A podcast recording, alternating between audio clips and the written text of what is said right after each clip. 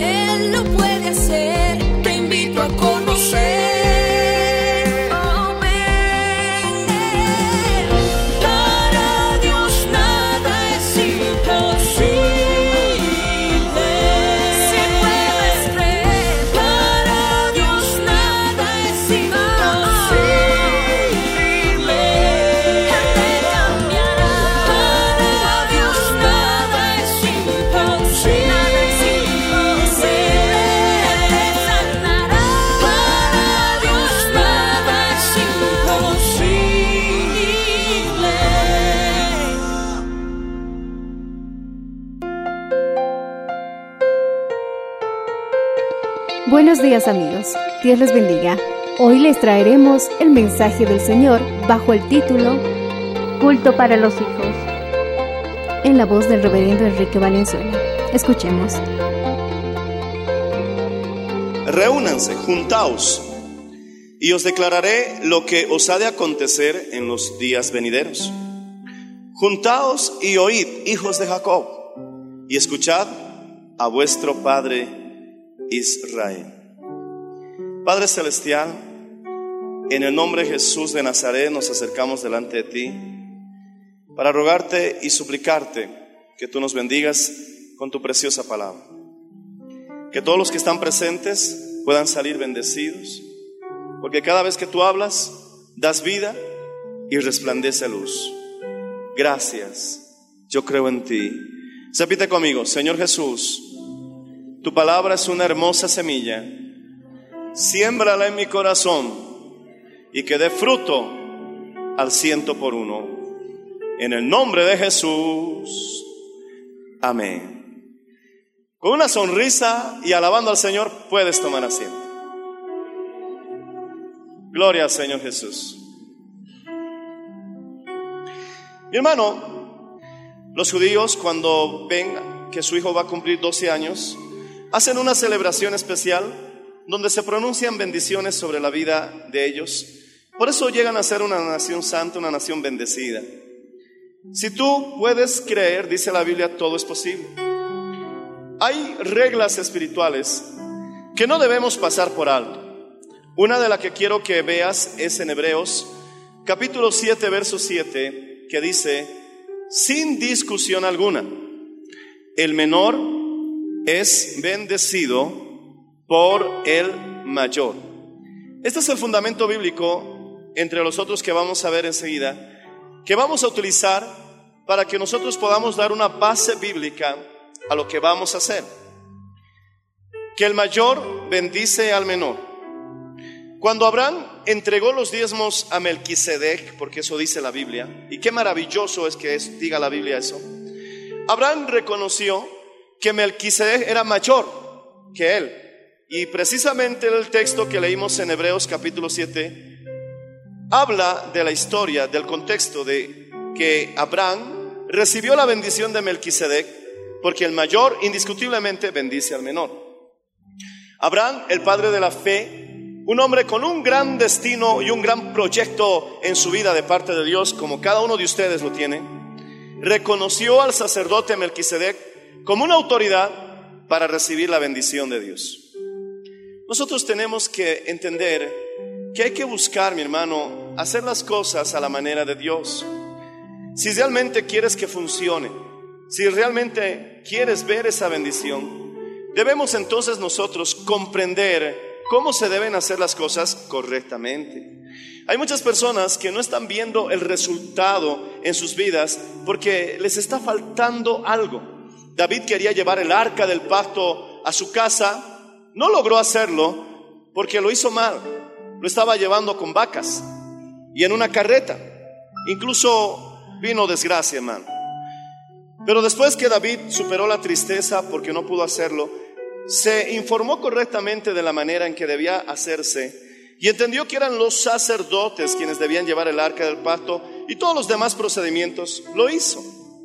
Logró llevar el arca a su palacio, hizo un tabernáculo que el libro de Hechos lo reconoce como el tabernáculo de David, donde puso el arca y literalmente llevó a su casa el arca del pacto. Y ahí él aplicó el principio de la primicia. Su casa fue bendecida, por, por ende su reino fue bendecido y todo Israel recibió la bendición. Hemos hablado de que si la raíz es bendita, las ramas son benditas y todo lo demás es bendecido. Y él comprendiendo ya cómo debían hacerse las cosas, entonces le fue mejor. Decimos amén. ¿Cuántos dicen amén? En este caso, nosotros debemos entender que la fórmula de bendición es que el mayor bendice al menor. Es como en el ejército. Un oficial no se va a quejar con los eh, de menor rango. El oficial va a buscar a uno de mayor rango con quien quejarse. Decimos amén, hermanos. Por lo tanto, gloria al Señor Jesucristo. De la misma manera, si tú quieres recibir una bendición, tienes que buscar a alguien que tenga mayor autoridad que tú. Un ejemplo simple. El jefe bendice al trabajador. ¿Por qué? Porque el jefe, mi hermano, es mayor. Y en cierta manera, el sueldo que recibe el trabajador es su bendición. ¿Te das cuenta? El mayor bendice al menor. El padre bendice a sus hijos, porque el padre, la madre, son las autoridades en el hogar.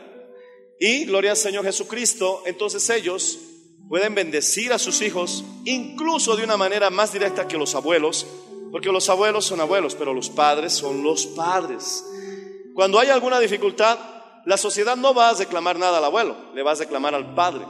¿Por qué? Porque es la autoridad y el mayor debe bendecir al menor. De la misma manera en la iglesia, el pastor debe bendecir a la congregación. Porque, gloria al Señor, esas bendiciones, aleluya, si se las hacen como corresponden, entonces comenzamos a ver que sí realmente funcionan. Ahora, si el menor está queriendo bendecir al mayor, no es el orden que la Biblia nos enseña. Si puedes orar por él, si puedes rogar por él, pero al final el mayor debe asumir su responsabilidad. ¿Cuántos decimos amén? Alaba al Señor si puedes hacerlo, hermano.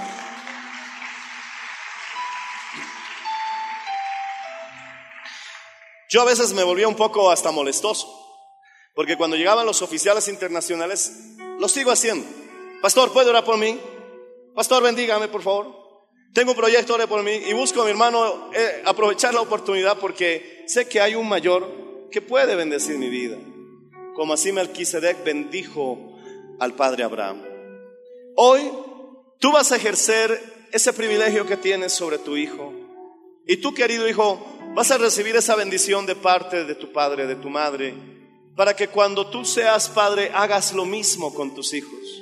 Y estoy seguro, mi hermano, que esto será una gran bendición incluso para la iglesia y para nuestro país. Nuestras palabras pueden guiarnos al camino que seguiremos. En Santiago capítulo 3, verso 2, dice que todos ofendemos de muchas veces. Muchos ofendemos de muchas maneras. Pero si alguno no ofende en palabra, este llega a ser un varón perfecto, incluso capaz también de refrenar todo el cuerpo. La Biblia dice que si tú puedes controlar tus palabras, podrás controlar todo tu cuerpo. Los atletas deberían tomar muy en cuenta eso.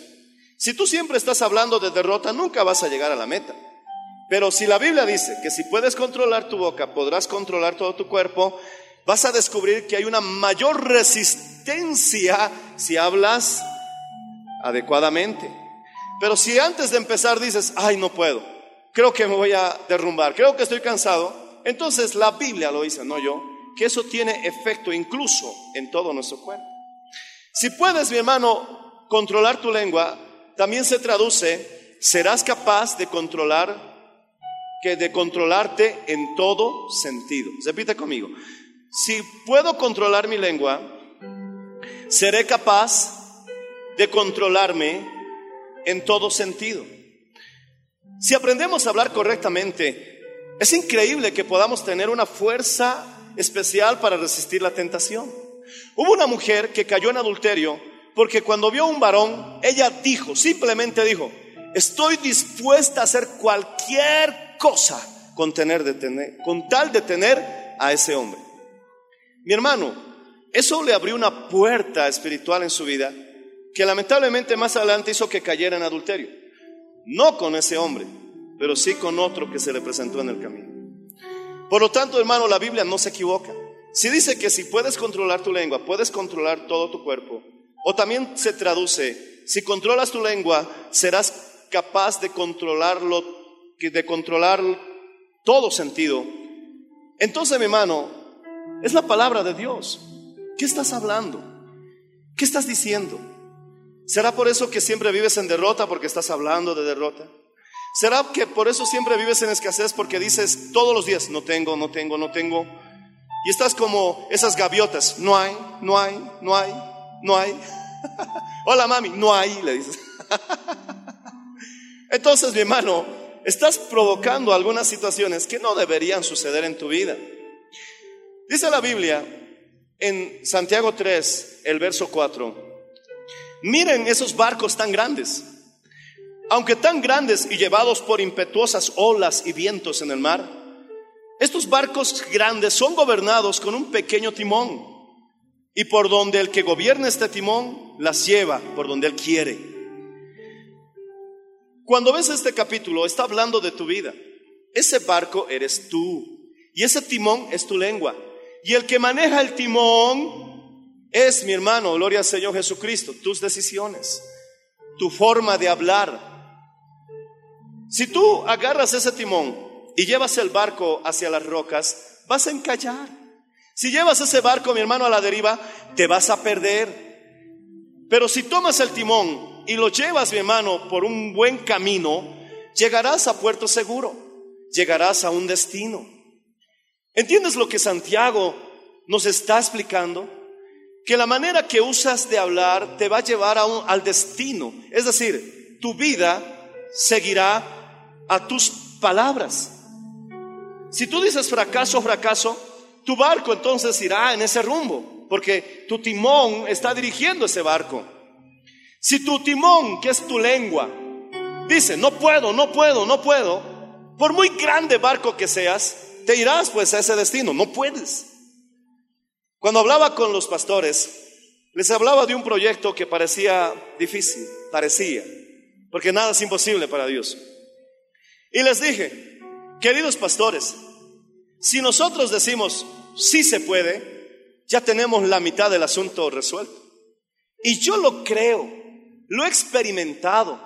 Mi hermano, lo digo porque la Biblia lo enseña y porque también, mi hermano, he visto que resulta que cualquier asunto que tú digas se puede resolver, ya has avanzado un gran trecho en alcanzar ese objetivo.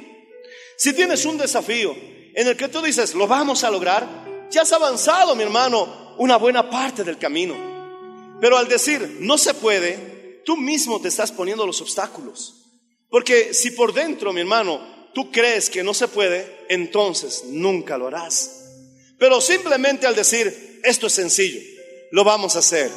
3.750 almas para esta iglesia es el primer paso porque no es nada en comparación a las miles y miles de vidas y millones, podría decir, que necesitan escuchar este Evangelio que tú estás escuchando ahora. Sí se puede, alabado sea el nombre del Señor Jesucristo. ¿Cuántos pueden decir amén? Y a su nombre. Debemos aprender a conducir nuestra vida por el camino que realmente deseamos. Recuerda, tu lengua dice la Biblia, subraya ese texto, memorízatelo, repítelo para que no lo olvides. Tu lengua es el timón, es el volante, permítame decirlo así, de ese gigante gigantesco barco, esa gigantesca maquinaria que es tu vida. Llévalo por un buen camino. No hables enfermedad, hablemos salud. Y si el doctor te dice que estás gravemente enfermo, Entonces que tu lengua dirija ese barco hacia la sanidad diciendo, por la llaga de Jesucristo somos curados. Ciertamente Él sufrió nuestros dolores, aleluya, y se llevó nuestras enfermedades. Entonces el barco ya se encaminó hacia el rumbo de tu recuperación. No importa cuánto tarde el viaje, si mantienes el timón en su dirección, llegarás al destino. Alabado sea el nombre del Señor Jesús. Habla correctamente, confiando en las promesas del Señor y saldrás de esas deudas. Resolverás el problema. Tu hogar, mi hermano, alcanzará esa felicidad que deseas. Vivirás esa realización que tanto anhelas. Surgirás, subirás. No lleves tu barco a encallar. No lleves tu vida a extraviarse. Es hora de tomar el rumbo de nuestras vidas hablando correctamente. Decimos amén. Y hoy vamos a ayudar a nuestros hijos bendiciéndolos con la poderosa palabra de Dios que dice que es eficaz, que es viva y funciona. Alaba al Señor si puedes creerlo, hermano.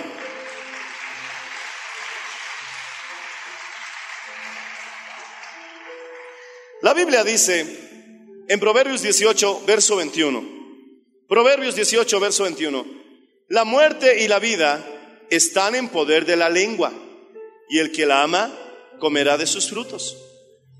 Entonces, tú tienes la opción de elegir o la muerte o la vida. ¿Qué está hablando tu lengüita hermosa? Mi hermano, esa lengüita poderosa. Mi hermano, debemos entender que hemos sido hechos a la imagen y semejanza de Dios. ¿Por qué Dios nos hace saber esto en el segundo capítulo del libro de Génesis, el primer libro de la Biblia? Cuando empezamos a leer la Biblia, lo primero que nos enteramos es que hay poder en las cosas que Dios dice. Cuando Dios dijo, sea la luz, lo primero que Dios habló como persona, no como relato, como persona, fue, y Jehová Dios dijo, sea la luz. ¿Me entiendes? Lo primero que Dios habló era, mi hermano, para disipar las tinieblas. Es hora de que hablemos de tal manera que esas tinieblas del desánimo, que esa oscuridad, mi hermano, de la derrota, que esa oscuridad, mi hermano, de la depresión, se disipe con palabras, hermano, que realmente produzcan luz. Y qué mejor palabra que la misma palabra de Dios. Alábale, Señor, alaba al Señor, hermano. Aleluya. Y el Señor comenzó a hablar y comenzó a hacerlo todo. Comenzó a construirlo todo. Comenzó a ordenarlo todo. A crearlo todo. Las palabras del Señor tienen un poder creador. Repite conmigo. Las palabras de nuestro Dios tienen un poder creador. Esto debería hacernos pensar, mi hermano, con mucho detenimiento antes de decir cualquier cosa el hecho de que estamos fabricados, creados a su imagen y semejanza. Por lo tanto, mi hermano, el Señor nos está diciendo con claridad, mira, mis palabras tienen poder para hacer cosas tremendas. Tú también, que estás hecho a mi imagen y semejanza, ten cuidado con lo que dices. Alabado sea el nombre del Señor Jesucristo. Proverbios, capítulo 15, verso 4. También dice, la lengua apacible es árbol de vida, mas la lengua perversa, en ella hay quebranto de espíritu. Proverbios 15:4. Cuando nosotros hablamos palabras pacíficas, dice que estamos cerca del árbol de la vida. ¿Qué es ese árbol de la vida? Ese árbol de la vida es precisamente Jesús. Recuerda que a Adán se le prohibió acercarse al árbol de la vida porque había tomado el árbol prohibido, había tomado el fruto prohibido. Pero ahora Dios te está invitando a ti a acercarte al árbol de la vida y te está mostrando el camino. ¿Cuál es el camino para acercarnos al árbol de la vida? Una lengua apacible. Tu lengua, mi hermano, no en vano dice la Biblia está el poder de la vida o de la muerte. Si tu lengua es apacible, tendrás más vida. ¿Y qué es vida? Mi hermano, cuando alguien está alegre, ¿no está lleno de vida? Cuando alguien siente esa sensación de que algo maravilloso le va a pasar y su corazón rebosa de entusiasmo por la expectativa de una bendición, ¿eso no puede describir un poco lo que es estar lleno de vida?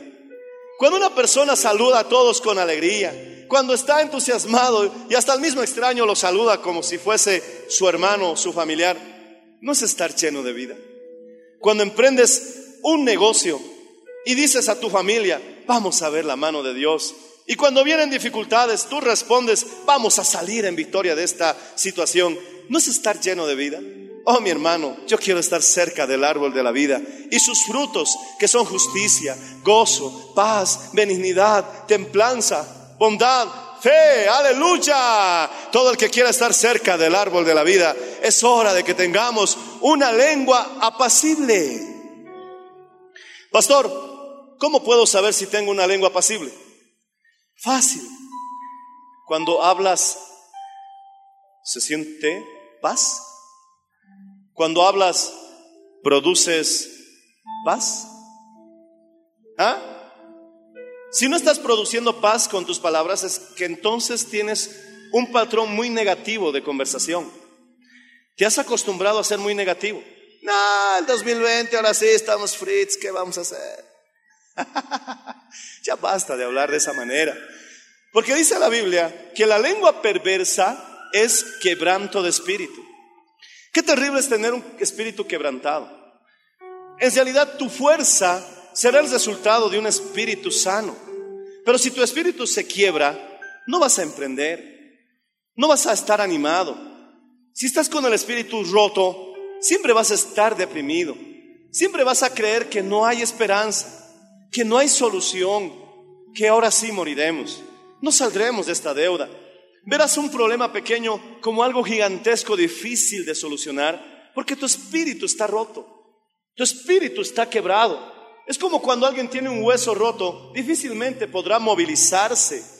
Dice la Biblia que nosotros quebramos nuestro espíritu como resultado, alabado sea el nombre del Señor Jesús, de una lengua perversa. ¿Qué es lo que estamos hablando diariamente, hermano? ¿Qué es lo que nosotros diariamente conversamos, alabado sea el nombre del Señor Jesucristo, no estamos quebrando nuestro espíritu, diciendo mi hermano lo que no debemos decir. Mi matrimonio no resultará, eso quebrará tu espíritu. Ah, no lo voy a perdonar, eso quebrará tu espíritu. Lo que me ha hecho nunca lo olvidaré, quebrará tu espíritu. Seguramente vamos a tener necesidad, no vamos a poder pagar las cuentas. Eso quebrará tu espíritu. Pastor, pastora, si tú dices que tu iglesia nunca va a crecer, eso quebrará tu espíritu, porque esas no son palabras apacibles, es una lengua perversa. Por lo tanto, mi hermano, es tiempo de que esta lengüita se alinee con nuestro príncipe de paz y hable palabras pacíficas que produzcan paz a tu alma, que produzcan ánimo a tu ser interior, que digan, todo lo puedo en Cristo que me fortalece. Lo voy a lograr, voy a salir adelante, no me voy a rendir, voy a conseguir la meta, voy a vencer esa tentación, voy a romper con ese vicio. Tengo la fuerza suficiente dentro de mí para lograrlo, porque el Señor es mi fortaleza. Alaba al Señor si puedes, hermano. Esa es una lengua pasible. Ahora tu lengua es perversa. Por eso tu espíritu está quebrado. Ya deja de envidiar al vecino, al pariente, al amigo, que le va mejor que a ti. A ti no te va bien porque te has quebrado por dentro. Es hora de sanar todas esas heridas. Es hora de vendar todas esas quebraduras hablando correctamente. Pasarán los días, pasarán las semanas y verás que las cosas comenzarán a cambiar. ¿Tu lengua es apacible con tu hijo, con tu hija? ¿O lo estás quebrando en su espíritu con palabras que no debes decirle? ¿Para qué decir no sirves para nada? Mentira. ¿Para qué decir no lo lograrás? Mentira. Como hemos cantado, hay voces en mi mente que me dicen nada soy. Y algunas de esas voces, aparte del enemigo que Jesús lo reprenda, a veces son las voces de nuestros amigos las voces que escuchamos a nuestros padres, incluso inconscientemente de aquellos a quienes admiramos, que esperábamos algo diferente y escuchamos lo que no esperábamos. Pero mi hermano, esas voces no tienen que ir de parte de nosotros, porque nosotros vamos a bendecir, vamos a hacer lengua pasible. Y si te han llenado, mi hermano, de lengua perversa, es hora de que limpies tu corazón y la reemplazas, mi hermano, con la poderosa palabra de Dios, porque sí, su palabra es buena. Alabado sea el nombre del Señor Jesucristo. Oh, gloria al Señor.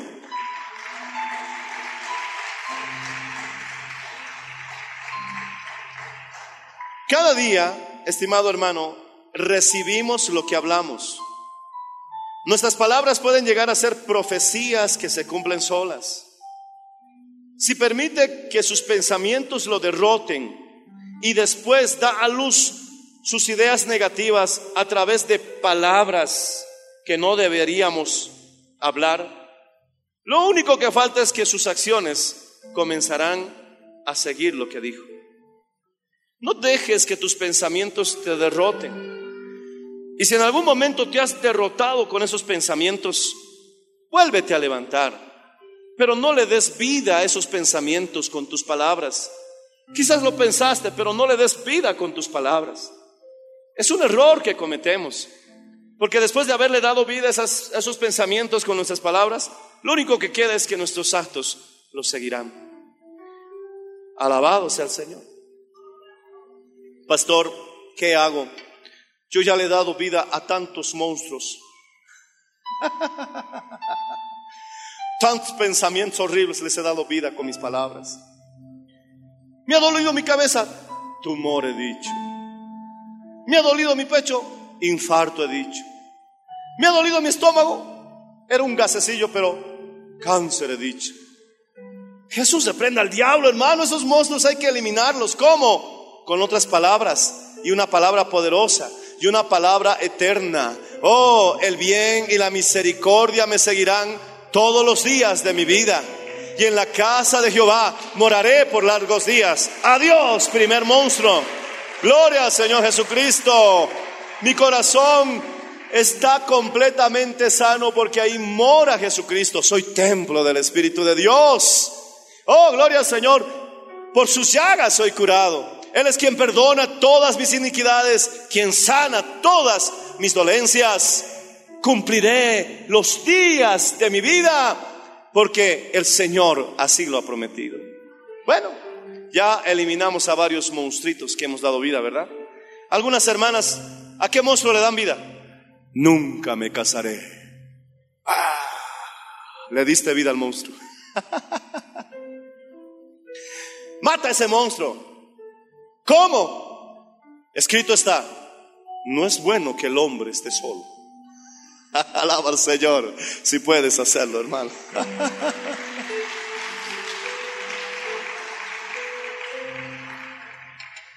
Mi hermano, nuestras palabras tienen poder y queramos o no, solo es cuestión de tiempo para dar vida a lo que estamos hablando. Por esta razón debemos tener cuidado con lo que estamos pensando. Hay personas que viven vidas de desánimo como resultado de lo que dice. Se les escucha decir, nunca me sucede nada bueno, nunca tendré éxito, no cuento con las cualidades necesarias, no lo puedo hacer, nunca lograré salir de este lío. Algunas personas se dicen a sí mismas, qué idiota soy, nunca puedes hacer nada bien. No nos damos cuenta pero nuestras propias palabras están preparando el camino hacia el fracaso. Hemos tomado el timón de este barco y lo hemos encaminado y dirigido erróneamente.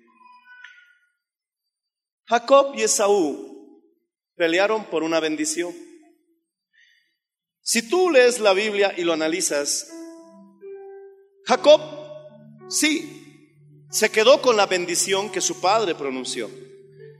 Pero Esaú se quedó con todo, con las vacas, con el oro, con la plata, con los siervos. Todo lo material se quedó con, con Esaú. Y Jacob salió sin nada, huyendo por su vida. Incluso tuvo que trabajar 14 años para casarse. Lindo requisito, ¿no? Otros no trabajan nada para casarse. Es más, se casan y se vuelven un trabajo. No te estoy diciendo que lo hagas, te estoy contando lo que sucedió.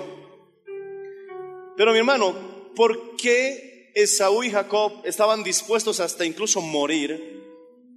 No les interesaban las cosas materiales, porque Esaú no estaba feliz por todo lo material, no estaba feliz por las vacas, no estaba feliz por el oro, por la plata. Imagínate, todo lo que Abraham le heredó a Isaac, Isaac se lo dejó a Esaú porque fue el que se quedó, porque Jacob desapareció 14 años. Y en ninguna parte de la Biblia dice que Saúl le haya dado algo de lo que su padre Isaac había dejado. No dice nada de eso. Mi hermano, cuando Isaac se enteró que había dado la bendición al hijo menor, entonces dice la Biblia en el verso 33, y se estremeció Isaac grandemente y dijo, ¿quién es entonces el que vino y me trajo la comida? Porque antes que tú creí que habías venido. Y yo lo bendije, dice Isaac, y será bendito. Mi hermano, Isaac, cuando oyó las palabras de su padre, dice que clamó a grande, muy grande y amarga exclamación, llorando, y le dijo, bendíceme también a mí, bendíceme, Padre. Este carnal, porque la Biblia incluso lo llama fornicario, entendía el poder de las bendiciones de la palabra. ¿Puede que Él sea mejor que nosotros? Mi hermano, nosotros también debemos entender que hay poder en las bendiciones de las palabras. Pero él, mi hermano, con una grande, pero muy grande exclamación y muy amarga le dijo, bendíceme, papá, bendíceme también, Padre mío. Isaac le respondió y le dijo a Esaú, he aquí, yo le he puesto por tu Señor tuyo y le he dado por siervos a tus hermanos. Le he dado trigo, vino, de todo lo he provisto. ¿Qué pues te daré a ti ahora, hijo mío? Y Esaú respondió a su padre, no tienes más que una bendición, padre mío. Bendíceme también a mí, papá. Alzó su voz y lloró. Oh, mi hermano. Muchos dirán, pero ¿por qué tanto drama por algo que no entendemos? Esaú veía que la bendición de su papá era mejor que el oro, era mejor que la plata, era mejor que los ganados. Una palabra de bendición para tu vida de un hombre de autoridad puede cambiar las cosas. Ponte de pie, querido hermano. Ponte de pie, querida hermana. Hay poder en las palabras para bendecir a nuestros hijos. Porque ciertamente Hebreos capítulo 7, verso 7 dice, sin discusión alguna, el menor es bendecido por el mayor. Quiero que primeramente nosotros levantemos las manos y le pidamos perdón al Señor, hermano, porque no hemos sabido utilizar correctamente el poder que hay en nuestras palabras. ¿Cuántas veces, mi hermano, hemos maldecido? ¿Cuántas veces hemos dicho cosas que nunca deberíamos haber siquiera, mi hermano, mencionado? ¿Cuántas veces, mi hermano, nos hemos equivocado al decir a nuestros hijos lo que jamás deberíamos haberles dicho? Antes de proceder a hacer la oración de bendición a nuestros hijos, quiero que primeramente le pidamos perdón al Señor por las cosas malas que hemos hablado. Cuando has discutido con tu marido, han habido mujeres que tal vez se les ha salido, ¿por qué ya no me dejas de una vez? Otras han llegado a extremas, matame de una vez si quieres. Esas no son palabras dignas de un hijo del rey. Es hora de que nosotros hablemos pacíficamente y no con amargura.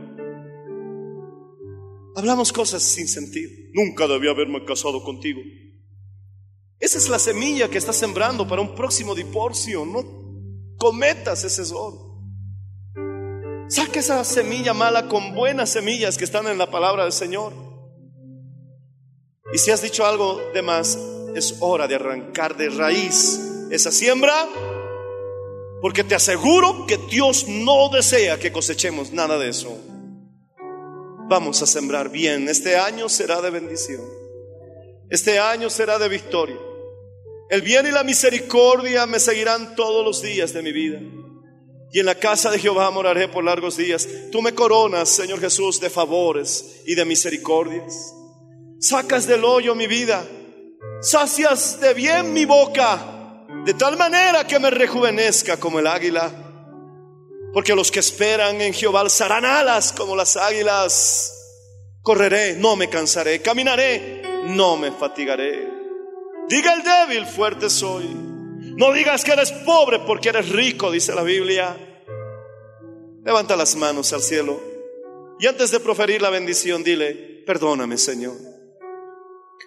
Han habido hijos que le han dicho a sus padres, ojalá te mueras. Oh, pídele perdón. Si tu padre ya no está, aún Dios puede perdonar. Pídele perdón. Si tu ser amado que está cerca le has herido alguna vez con palabras, este es el momento de decirle, perdóname. No sabía lo que decía, perdóname. Habla con Dios un instante. Habla con Dios, Padre Celestial. Perdona todas esas palabras maldichas. Perdona todas esas palabras que nunca debí decir. Perdóname, Señor. Cuánto me he equivocado al decir lo que no debía. Señor, no quiero muerte, quiero vida. No quiero fracaso, quiero ser más que vencedor. Señor Jesucristo, solo tú puedes sacarme de este hoyo. Tú puedes darme la fuerza. Nunca más volveré a decir que no venceré esta tentación. Voy a cambiar, me vas a transformar. Voy a ser una nueva criatura en Cristo Jesús. Tú me darás la fuerza, Señor. Perdóname por haber dicho lo que nunca debía haber hablado. Perdón, Señor. Ahora, mi hermano, que el padre la madre tome a su hijo cerca, a su hija cerca. Si no está el papá, la mamá, el hermanito mayor, acerque a su hermanito menor. Si ves que hay algún niño que está solo, sin papá, sin mamá, porque hay niños que vienen solos, un hermano que se acerque a él, tal vez un colaborador, un hermano mujer, bendícelo también a él.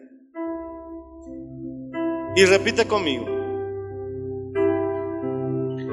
Oh, gloria al Señor Jesús. Repite conmigo. Dios pues, dile a tu hijo, estás pronunciando la bendición. Dios pues te dé del rocío del cielo, te dé de las grosuras de la tierra, que te dé abundancia de trigo. Que te dé abundancia de mosto, que te sirvan los pueblos, que naciones se inclinen a ti. Sé Señor y no siervo. Sé siervo solo de Jesús. Que se inclinen ante ti tus enemigos y malditos los que te maldijeren y benditos los que te bendijeren. Que el rostro del Señor te ilumine siempre y que su salvación te acompañe. Que te guarde, que te proteja en todos tus caminos y que siempre su Santo Espíritu dirija todos tus pasos. Disfruta de la salud que Jesús te ha dado en la cruz del Calvario del perdón de pecados que el Señor Jesús te regala en esa cruz. Disfruta de la compañía de tu Salvador y vive siempre en victoria en Cristo Jesús. Te bendigo, dile, y que el Señor te bendiga, dile, en el nombre de Jesús, que todo, díselo, que todo te salga bien hijo mío, hija mía, vuelve a decírselo, que todo te salga bien. Ahora acércate y dile, te amo hijo, te amo hija. Dale un abrazo. Dile que lo amas. Dile que lo quieres.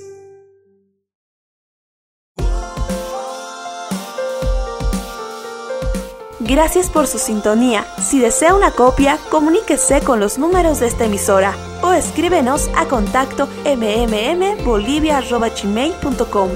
Nos volveremos a encontrar en nuestra próxima edición de Para Dios nada es imposible. Dios les bendiga.